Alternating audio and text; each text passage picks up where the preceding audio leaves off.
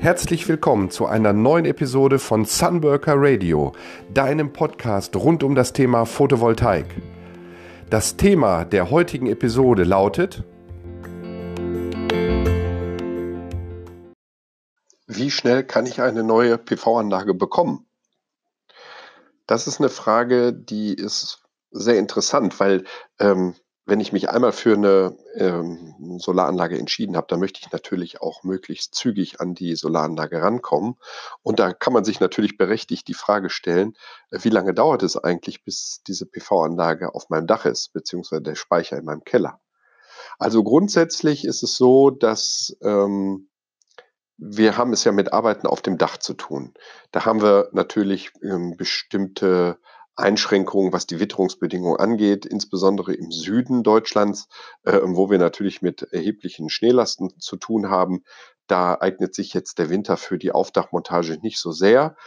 Wobei man da natürlich auch sagen muss, ähm, es handelt sich ja um Dachdecker und Monteure, die es gewohnt sind, auf Dächern rumzu ähm, arbeiten und die haben natürlich auch entsprechende Sicherheitsvorkehrungen ähm, zu treffen aus, aus Arbeitsschutzgründen, aber eben auch aus, aus äh, ganz äh, persönlichen Gründen wollen die da natürlich nicht runterfallen und dementsprechend gibt es da auch Sicherheitstechniken, um sich zu sichern.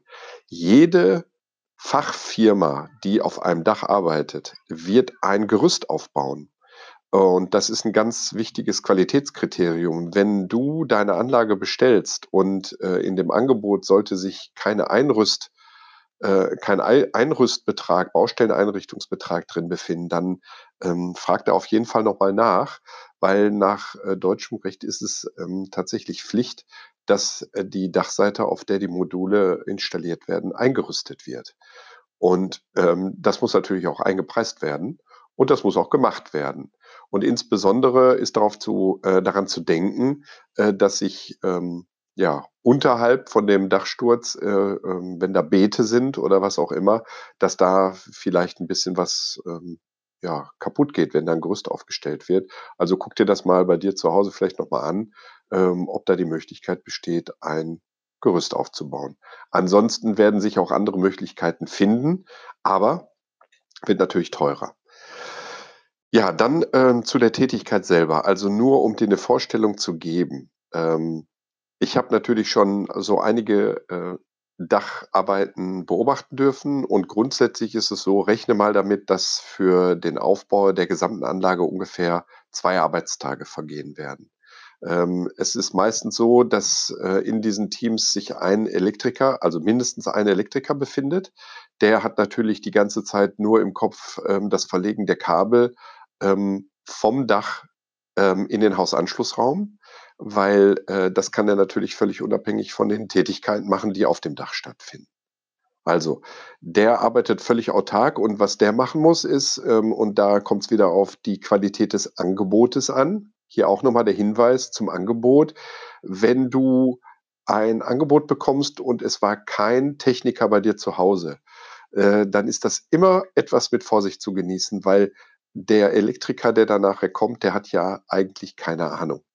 Und äh, hier darf man vielleicht auch ein bisschen differenzieren zwischen Altbauten, ähm, mittelalten Bauten und Neubauten, weil hier natürlich auch technisch äh, in den Neubauten ähm, teilweise sehr optimiert schon gearbeitet worden ist, dass Kaminschächte angelegt worden sind, wo teilweise sogar Leerrohre verlegt worden sind für zusätzliche Kabel zum Dach, zum Beispiel für die Satellitenschüssel.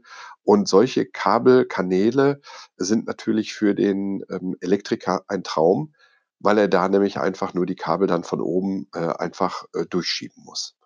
Aber wenn das nicht der Fall ist, dann muss er sich halt seinen Weg suchen und das ist zum Teil ja auch mit ja, baulichen Arbeiten äh, verbunden. Der muss zum Beispiel Durchbrüche stemmen, ähm, muss sich seinen Weg da suchen. Das ist natürlich jetzt auch nicht so, dass wir hier äh, Abwasserleitungen vom Dach auf ähm, ähm, in den Keller legen, sondern wir legen halt ähm, Stromkabel. Das ist sehr übersichtlich, was die Bohrung angeht, aber es kostet Zeit, es macht Dreck und ähm, es kostet am Ende eben auch Geld. So, also der Elektriker macht seinen Job und parallel zu dem Elektriker, der unten im Keller dann anfangen kann und sich seinen Weg nach oben sucht, ähm, finden auf dem Dach die, nach der Einrüstung äh, findet dann äh, die Montage der Gestellsysteme statt.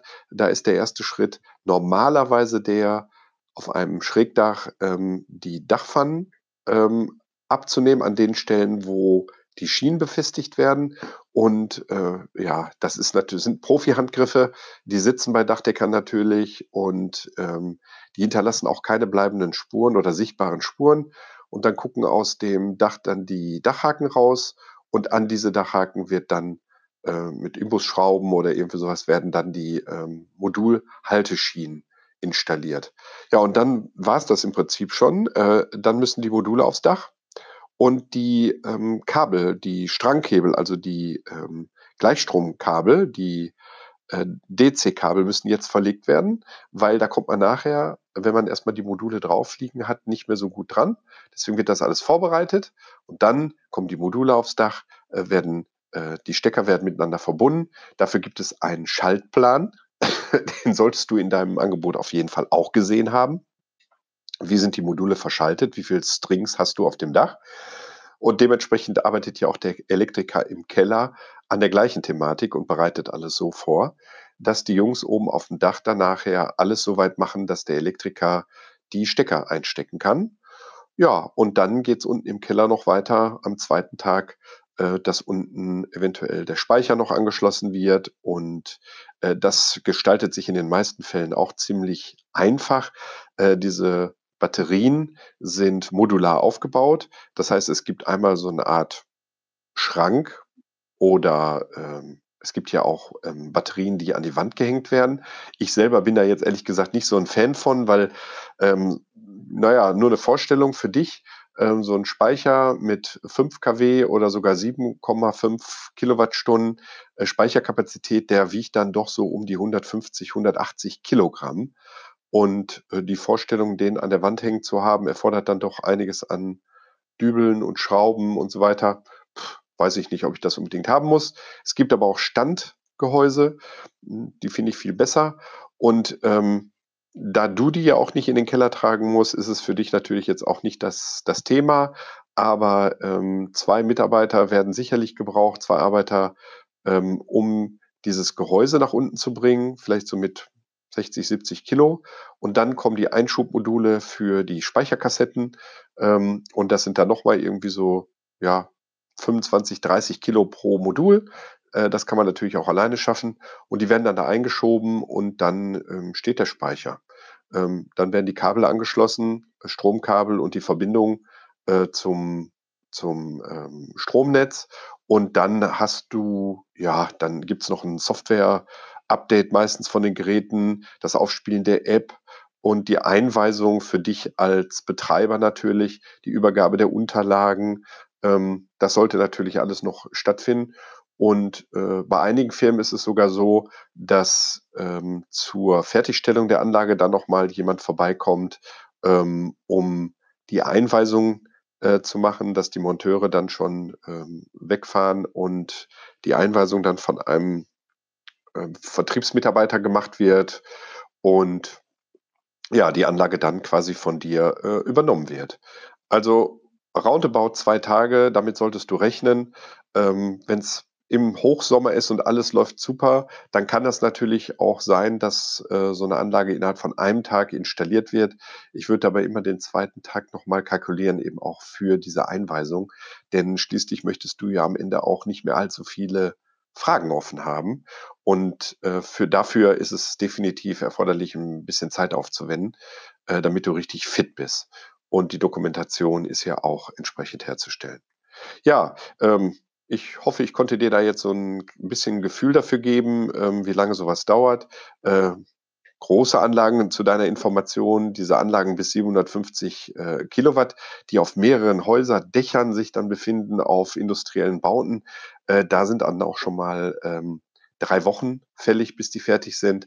Aber im Grunde ist das ein Thema, was für dich jetzt ja keine Rolle spielt. In dem Sinne, kalkuliere mit zwei Tagen und du liegst auf der sicheren Seite.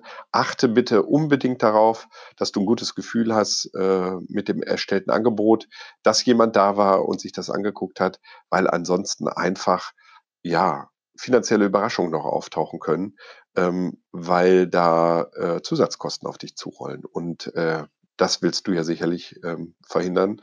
Und äh, deshalb ist das Angebot definitiv eine ganz wichtige Sache, wo der Grundstein schon für eine ähm, qualitativ hochwertige Arbeit gelegt wird. Vielen Dank für dein Interesse. Ich freue mich, wenn ich dir helfen konnte. Ansonsten abonniere meinen Podcast, äh, hör auch beim nächsten Mal wieder mit rein. Ich wünsche dir jetzt einen tollen Tag. Dein Sunworker Klaus Matthijs.